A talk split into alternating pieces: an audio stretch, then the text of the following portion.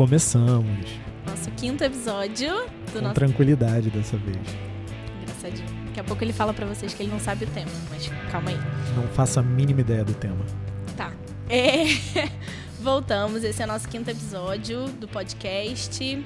Até que a gente estava falando sobre. A gente falou muito sobre vestibular, sobre Enem, a gente falou sobre redação, sobre TRI, sobre matérias que mais caem, sobre plano de estudos.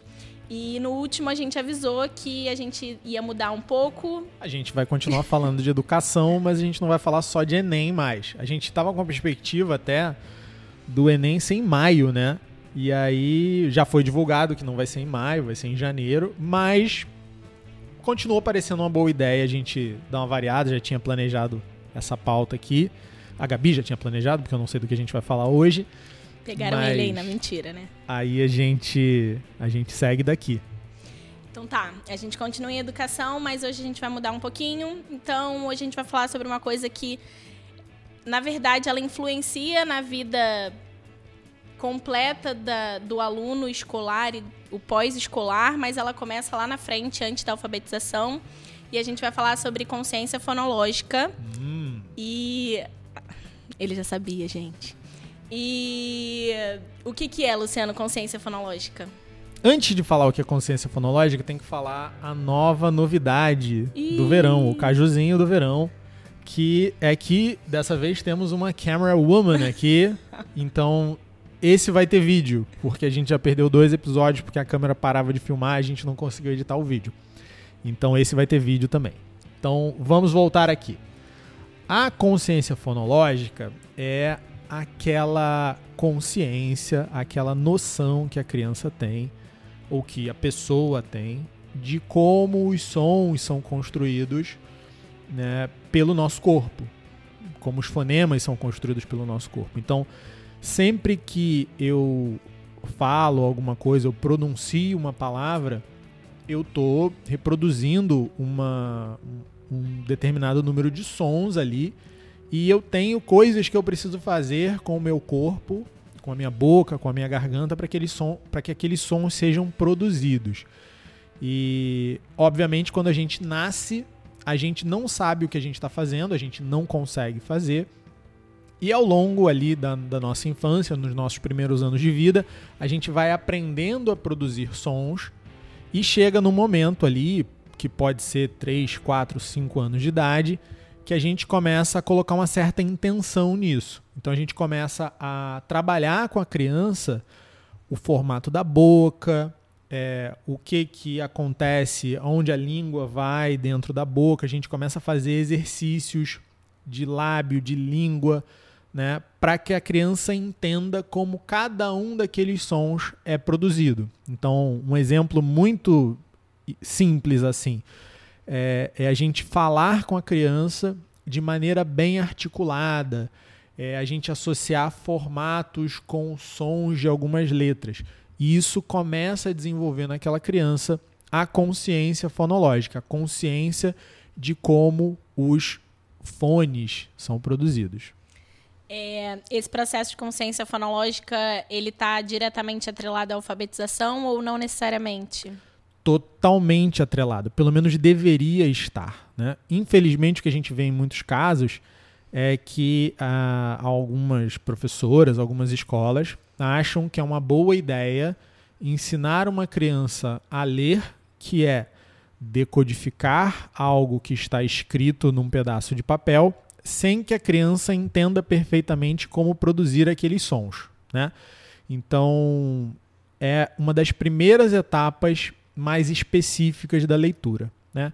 Eu costumo falar que a gente começa a nossa alfabetização, a gente começa a aprender a ler e, consequentemente, na sequência, escrever, quando a gente está na barriga da mãe ainda. Quando a criança está na barriga da mãe, por quê? Porque de alguma forma ela já está desenvolvendo ali a sua capacidade de auditiva e uma das coisas que é muito importante para que a gente aprenda a ler é é justamente começar por aí. A gente começa ouvindo, e aí depois a gente fala, a gente tenta reproduzir, e aí a gente desenvolve a nossa memória, que também é importante nesse processo.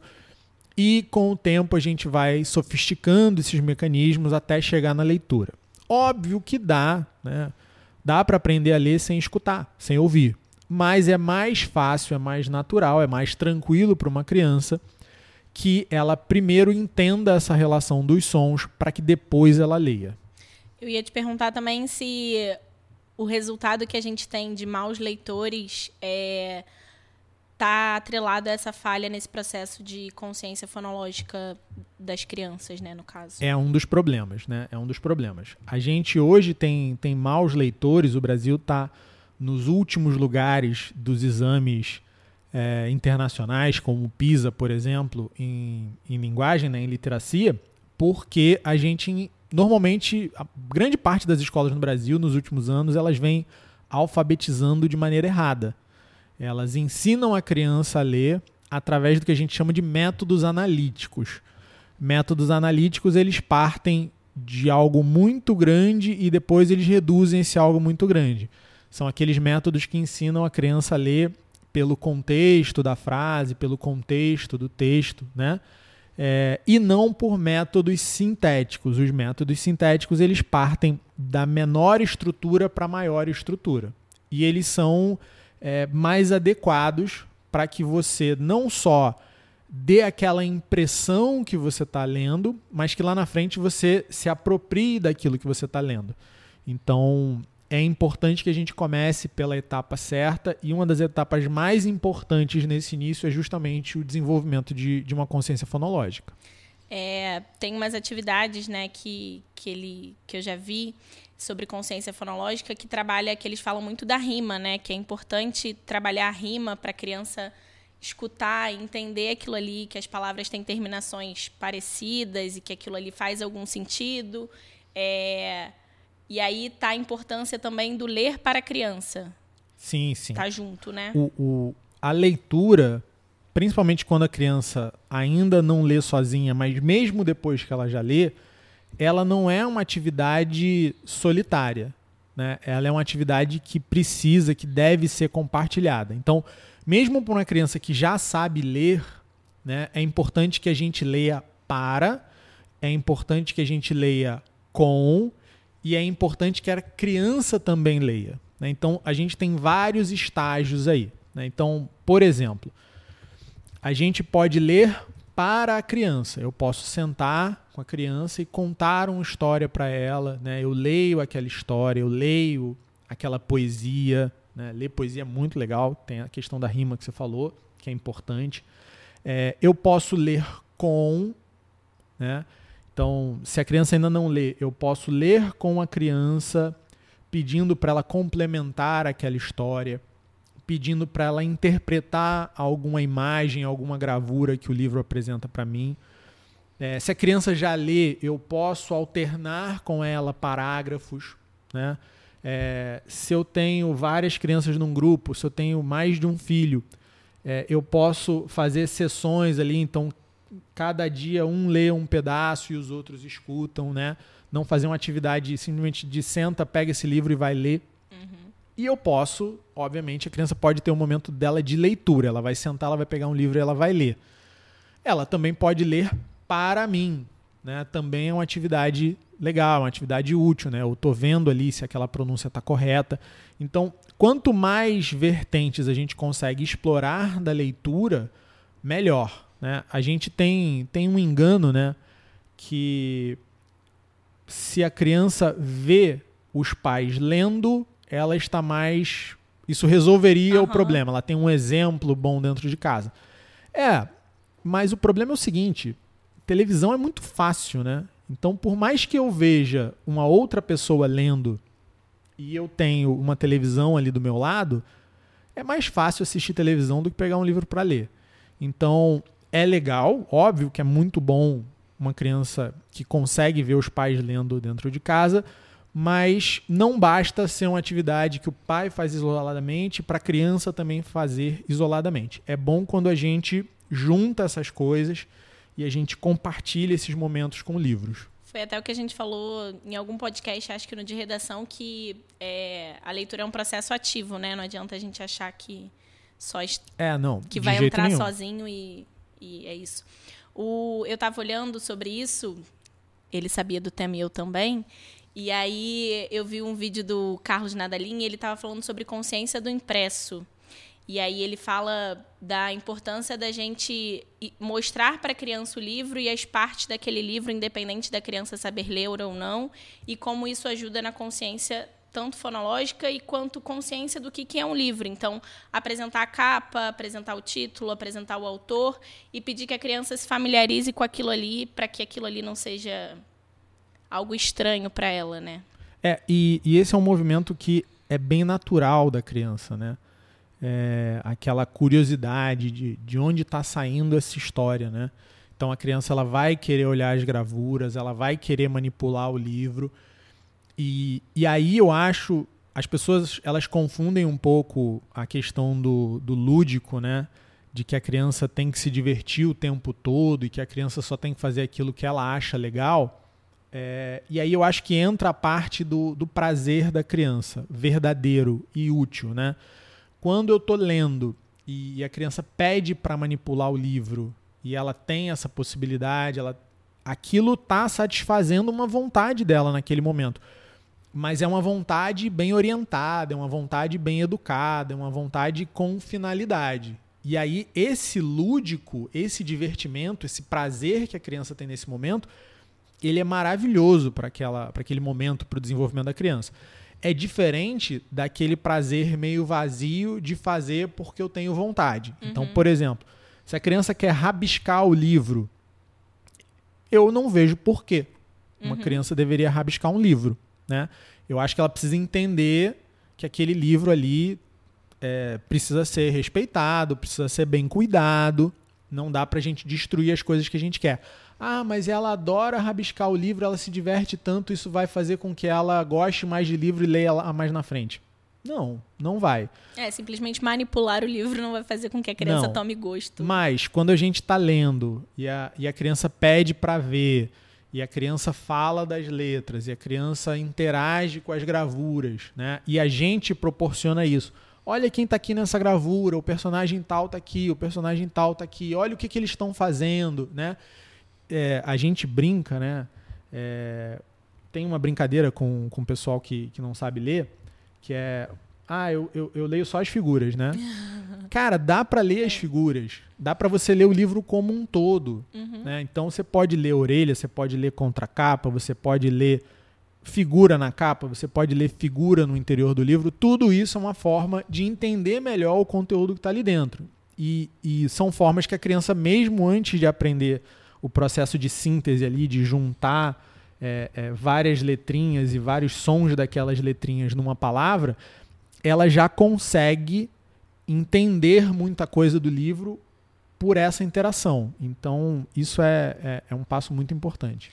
Isso que você falou aí da criança entender antes de juntar letrinhas e saber que letrinhas formam palavrinhas, é, também tem o pessoal, quando fala de consciência fonológica, uma das atividades é falar sobre tamanho de palavras, né? Tipo, você apresentar a figura de uma formiga e a figura de uma uva e saber que quando você fala formiga, aquela palavra, aquilo ali representa é maior do que uva. Então, é, pra, eu acho que para as pessoas entenderem, o consciência fonológica é literalmente é, o entender antes de mostrar a, a letra, né? Antes sim, de mostrar sim. o. Sim.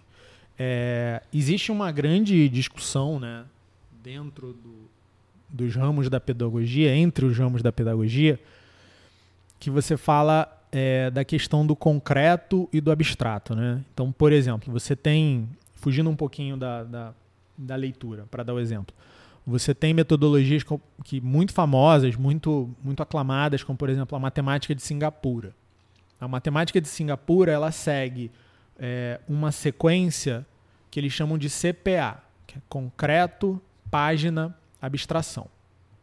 Então, primeiro você mostra um material para a criança, é, seja caroço de feijão, seja material dourado, alguma coisa que vai dar aquela noção que tá, a gente está querendo trabalhar. Depois você mostra aquilo por escrito e depois você mostra. Você não mostra mais, né? A criança tem que ser capaz de fazer aquela abstração. É, e existe o caminho inverso. Né? Não existe uma resposta correta para tudo. Tá? Não dá para você é, querer botar tudo dentro de uma caixinha bem amarrado e bem definido. Então, quando a gente está falando de linguagem, é, eu, eu, eu não gosto muito de, de, restringir tanto as coisas a um método só. Uhum. Eu acho que tem coisas que funcionam, tem coisas que não funcionam e tem coisas que funcionam melhor ou pior para determinados indivíduos. Mas quando a gente está falando de linguagem especificamente e de leitura e de alfabetização, a gente tem o lado do concreto, como a gente acabou de falar, da manipulação do livro, da criança ver aquilo que está escrito. É, mas o caminho mais, é, mais proveitoso, que funciona melhor para a consciência fonológica de uma maneira específica, é a gente partir do som e talvez isso aconteça porque a gente já se relaciona com o som há muito tempo. Sim. A gente está dando uma organização para aquilo que a gente já ouve, como eu falei no início, desde a barriga da mãe. Uhum. Né? Então, a gente começa trabalhando os sons e depois a gente relaciona esses sons com letras. Né? A, a, a forma mais antiga de se alfabetizar por métodos sintéticos te levava a primeiro apresentar a letra para depois falar do som. Né? E aí o que é que acontecia desde sempre na escola? Você alfabetizava muita gente assim, algumas crianças é, tinham dificuldade. Para onde essas crianças iam? Fazer um trabalho de fono. E o que, que o fono faz? Ele desenvolve na criança consciência fonológica. Né? E, é meio que o caminho inverso, né? É. Então, o, o, um pouco do que a gente faz, né, óbvio, não é substituindo o trabalho de um fono, mas é, é, reconhecendo a importância desse trabalho. A gente começa a falar desses sons, a gente começa apresentando esses sons, aí a gente relaciona eles com letras, e aí o processo de, de síntese da leitura acontece de uma maneira muito tranquila. É, a gente está falando, nesse caso de, de linguagem, de alfabetização, você citou aí matemática de Singapura. Essa parte da consciência fonológica, apesar da gente estar tá falando de letras, né, mais para frente do entendimento de letras, correlaciona com, com outras disciplinas? Você acha que facilita o aprendizado de outras disciplinas? De tudo. A, a linguagem é, é uma forma da gente organizar o nosso pensamento. Né? É, a nossa capacidade de, de expressão está relacionada ao quão bem é desenvolvida a nossa linguagem, a nossa capacidade de interpretação está diretamente relacionada. Quantas vezes a, a, galera que trabalha em escola sabe disso, né? É, você chega lá no sétimo ano, no oitavo ano, e aí tem um professor de matemática falando: não, não, o problema aqui não é matemática, o problema aqui é interpretação. Né? A grande dificuldade dos alunos quando eles começam a lidar com, com situações de problema, né? É, que tem que ler, interpretar e descobrir como é que ele vai sair dali, qual conta que vai tirar ele daquela situação. A gente vê que isso tudo tem origem na, na linguagem. Então, vai facilitar o desenvolvimento da inteligência, vai facilitar o aprendizado de diversas disciplinas. Eu acho que tudo passa por aí. Tudo passa pela, é pelo um, desenvolvimento da linguagem. É um pacote, né? Tudo junto. Com certeza. E deixa eu te perguntar uma coisa. É, o que, que você faz para falar para o pessoal que está com filho nessa fase, nessa idade, o que, que você faz ou pretende fazer com a sua filha que também está nessa fase que você acha que, que ajuda nisso, que, que introduz essa consciência fonológica, fora o trabalho da escola, obviamente? Legal. É, eu acho que a primeira coisa que, que os pais de, de crianças ali na faixa desde dois, três anos até lá seus seis anos, sete anos que vai acontecer efetivamente a alfabetização, é entender que nessa fase a criança ela está organizando o mundo, né? Ela está organizando o mundo na cabeça dela e um monte de coisa que pra gente é muito óbvio, que a gente já aprendeu lá atrás, eles desconhecem ainda quase que completamente. E eles estão aprendendo a organizar. Então, quando a gente se depara com, com certas situações, essa consciência já ajuda muito. Então, a questão do pegar o livro, para a gente é muito óbvio quando a gente pega um livro o que, que a gente vai ter ali dentro. Uhum. A gente vai abrir e a gente vai ver letras e palavras e frases e parágrafos. A gente sabe que vai da esquerda para a direita. A gente a sabe que vai da esquerda para a direita. A gente sabe um monte de coisa já em relação uhum. àquilo, né? E a gente tem até o, a gente tem até gosto. Uhum. Por exemplo, a, a, a minha esposa não gosta de texto não justificado. Ela prefere texto justificado. Para ela é mais bonito. Cara, quando é que a minha filha vai aprender o que é um texto justificado? Né? Então, a opinião dela sobre um livro não vai ter relação Uhum. com, com os critérios que eu uso para avaliar aquele livro. Então, primeira coisa é entender isso. Entender que por causa disso, a gente tem que escolher os livros. Né? Eu vejo muito livro muito, muito ruim na mão de criança. Livro que só é colorido. Livro que só é bonitinho. E, e aí a criança até gosta daquele livro, até acha legal, mas ele vai deixar de ser atraente muito rápido. Quando a gente pega um livro, a gente quer uma boa história, a gente quer algo que ensine valores, a gente quer algo que faça aquela pessoa que está lendo, que está compartilhando aquele momento de leitura, crescer. Sim. Então, eu vou escolher os livros para minha filha, né? E eu vou escolher livros justamente com essas características. Então, eu vou escolher clássicos, eu vou escolher coisas bem escritas, né? Coisas que tragam noções de, de, de virtude. Então, por exemplo, vale a pena contar a história dos três porquinhos? Eu acho que vale. Porque tem um porquinho ali que é muito trabalhador e ele salva os outros dois porquinhos do lobo. E eu quero ensinar esse valor para minha filha. Eu quero falar para ela que é melhor que ela seja uma pessoa esforçada e cuidadosa do que uma pessoa desleixada. Então, nesse sentido, eu acho que a história dos três porquinhos é uma história muito legal. É, outros livrinhos infantis, tipo a, a, a pata, pata, sei lá, que só tem um pato que põe um ovo e nada acontece e, e, é uma gravura legal, eu já não eu já não curto muito. Então, na hora de escolher um livro, na hora até de escolher um clube de assinatura, Uhum. eu levo isso em consideração. E aí, aquilo que a gente falou no início, ler junto, ler com, ler para. Então, é, eu conto história para ela antes de dormir. né? eu, a gente entrou numa fase agora que ela começou a pedir umas histórias muito loucas assim, né? E aí eu começava a contar para ela o dia dela. Porque isso é uma coisa importante. A criança, dependendo da idade, ela ainda não tem essa organização Temporal. temporal na memória de eu acordei, tomei café da manhã, tal, né? E isso é importante também para o desenvolvimento de um bom leitor, de alguém que saiba entender um texto, né? Essa ordem temporal. Então, a gente brinca, por exemplo, de fazer lista alguns dias. Não, não é nenhuma neura, não, mas alguns dias, assim, no final de semana, é, a gente vai tomar café junto. Aí escreve lá na lista, tomar café.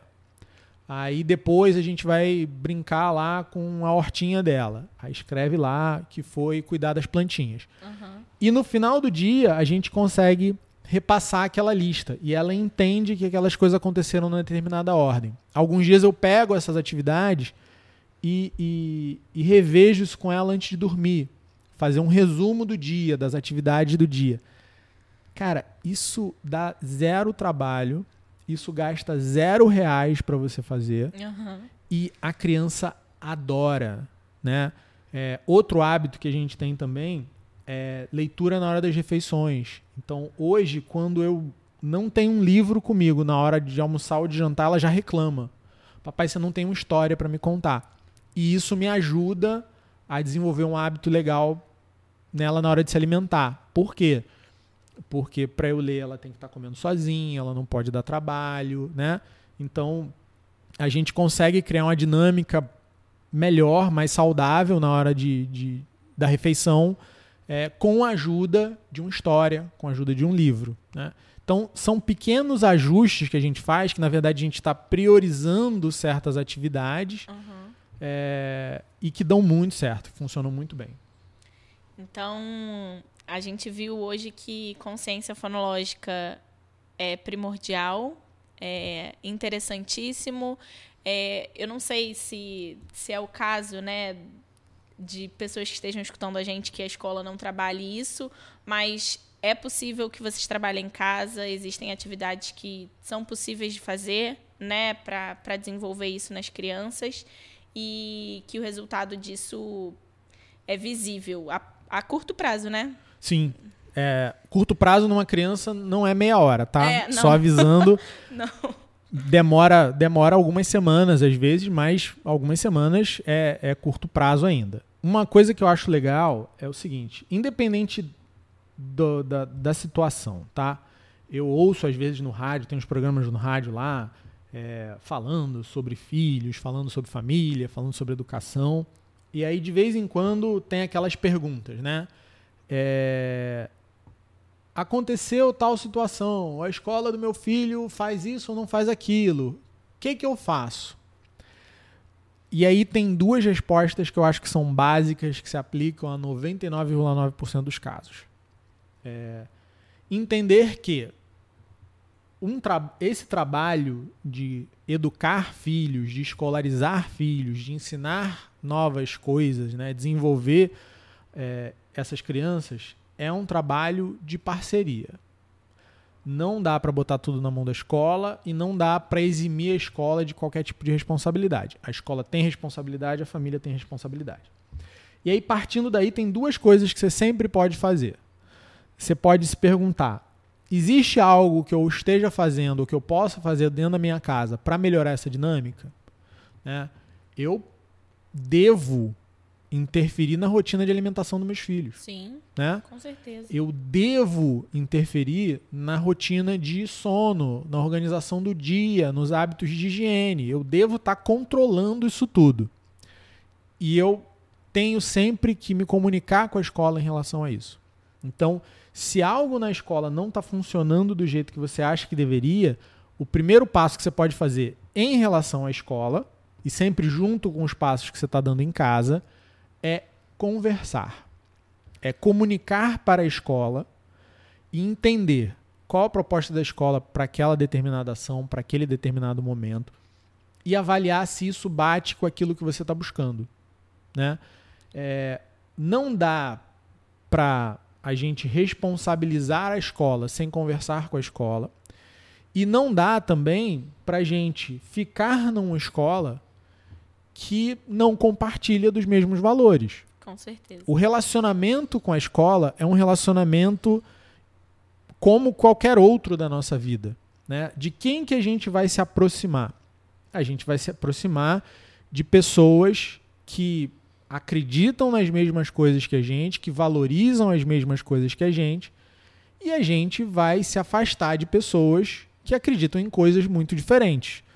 Então, se você tem um relacionamento com a sua escola, onde você a cada dia, a cada interação, você percebe que a escola valoriza outras coisas que você não valoriza, eu já acho que não é uma boa ideia tentar mudar a escola. É um desgaste desnecessário, né? É melhor você procurar uma escola que, que se adeque e melhore aquilo que você busca, aquilo que você acredita para os seus filhos. Então, eu fico ouvindo esses, esses programas, às vezes, no rádio e, e meio que fica sem sentido, sabe? Então, se você está tendo alguma dúvida, alguma questão, ou você tem sempre que buscar esses dois caminhos. Você deveria sempre buscar esses dois caminhos. O que, que eu, na minha rotina de casa, posso fazer e como é que eu me comunico com a escola em relação a isso. Para entender se, eu, se você fez uma boa escolha de escola. E aí não é falar que aquela escola é ruim. É só entender que aquela escola segue uma outra linha de pensamento. Aquela escola é, acredita em coisas diferentes.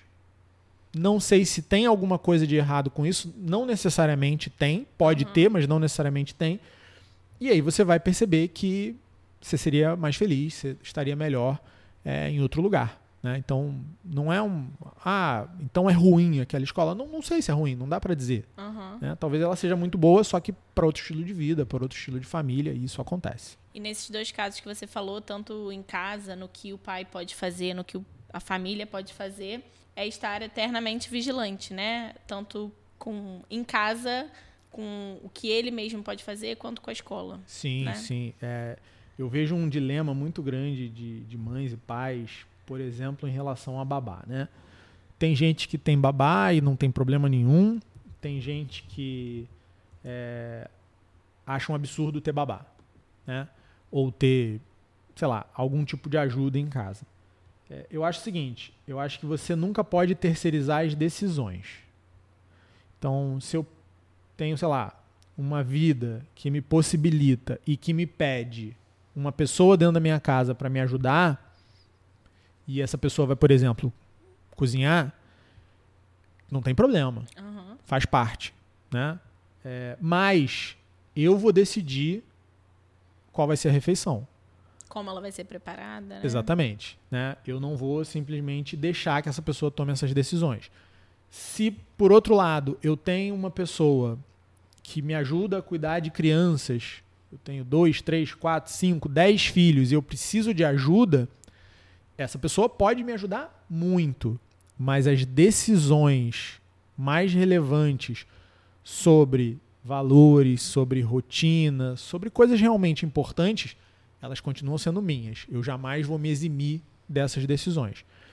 A escola nada mais é que uma instituição que está ali para ensinar, que está ali para cumprir um papel no desenvolvimento dessas crianças, mas que deve sempre é, ser escolhida pela família de acordo com os seus valores.